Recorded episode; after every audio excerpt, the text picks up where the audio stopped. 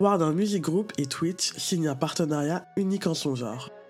Oana Ruxanda, la Chief Digital Officer et EVP Business Development de Warner Music Group, a déclaré que Twitch était un espace indispensable pour tous les types de créateurs qui souhaitent se connecter avec leur communauté. Ce partenariat entre Warner et Twitch n'autorise toujours pas les streamers à diffuser la musique des artistes Warner. L'accord unique en son genre prévoit le lancement de chaînes d'artistes comme Bella Porch, Sweetie et le chanteur-producteur Sueco, avec du contenu exclusif et des coulisses.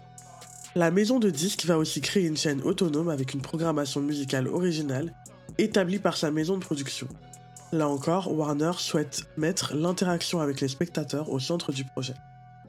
La programmation comprendra ainsi The Drop, un live où les hôtes et le public parlent des news du monde de la musique avec des invités spéciaux et des performances. Freestyle Throwdown, un concours de freestyle dans lequel les rappeurs de Twitch doivent impressionner le panel avec leurs compétences en jouant aux jeux les plus chauds. Ici, le public aura tout le pouvoir, car il pourra choisir leur sujet et le gagnant. Et enfin, The One. Chaque artiste parlera de The One, cet artiste ou cette chanson qui l'a inspiré à faire partie de l'industrie. Les artistes invités interpréteront ces chansons et répondront aux questions du public. Ils rencontreront également des musiciens Twitch en herbe qu'ils ont inspirés à leur tour. Selon un communiqué de presse, cette initiative permet aux talents de Warner Music d'exploiter le modèle unique de Twitch, axé sur les créateurs ouvrant ainsi des possibilités de revenus supplémentaires ainsi que l'accès aux outils d'engagement des fans de Twitch pour mieux connaître leur public. La plateforme propose en effet un panel d'outils d'engagement à ses utilisateurs pour qu'ils puissent interagir avec leurs artistes et créateurs de contenu préférés.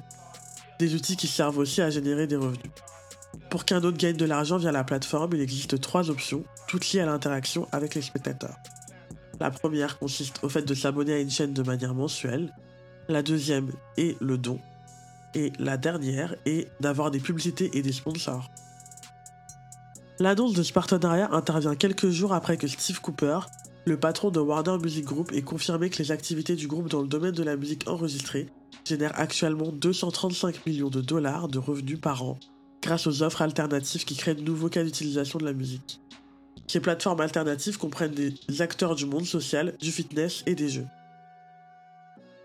En outre, Twitch a créé un nouveau processus auquel les titulaires de droits musicaux participants, dont Warner Music Group, peuvent adhérer pour signaler certaines utilisations de leur musique, afin de remédier au cas où les créateurs utilisent de la musique dans leur flux par inadvertance ou de manière fortuite.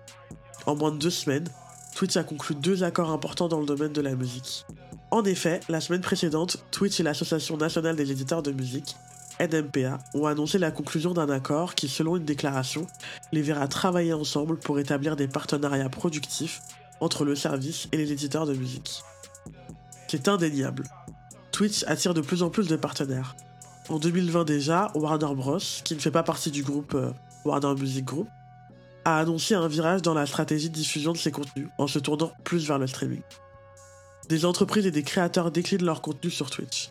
Même la Ligue 1 Uber Eats, la ligue de football, s'est lancée sur la plateforme cette année, preuve que le streaming en direct est un marché plein d'avenir.